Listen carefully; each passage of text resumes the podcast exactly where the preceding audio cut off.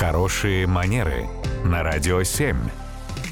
Татьяна, доброе утро. Доброе утро. Доброе утро, Татьяна. У нас еще одна Татьяна, третья, сейчас уже присоединяется к нам из Ростова-на-Дону, с вопросом. Часто приходится вести деловую переписку с клиентами. Как правильно обращаться в письме? Вы с маленькой буквы или вы э, с большой буквы? Слышала, что ну вот то, что с большой буквы, это уже не актуально. Так ли это? И мы сейчас говорим не о нормах русского языка, а действительно то, что вот если мы пишем «вы» с большой буквы, это показывает, ну, что мы остались в прошлом времени. Какая-то и сейчас... утрированная, да, история получается? Типа да. И mm-hmm. сейчас это как-то все гораздо проще и вполне себе дозволительно «вы» писать с маленькой буквы.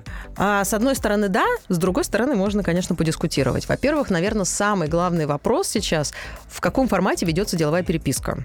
Это консервативная переписка, ну там, с госорганами, грубо говоря, на бумаге, на гербовой, с гербовой печатью, или это электронная переписка в более или менее повседневной форме? Я думаю, что, скорее всего, наверное, вопрос относится именно вот к электронной переписке, такого очень рабочего характера. И если именно в этом суть вопроса, тогда действительно с маленькой буквы обращение на «вы» на сегодняшний день является вариантом нормы в тех ситуациях, когда мы уверены, что с той стороны нет человека, который обидится.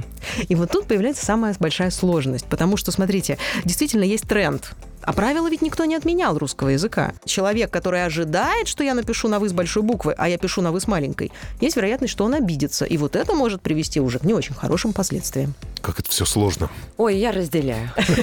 Спасибо, Татьяна. Спасибо. Радио 7.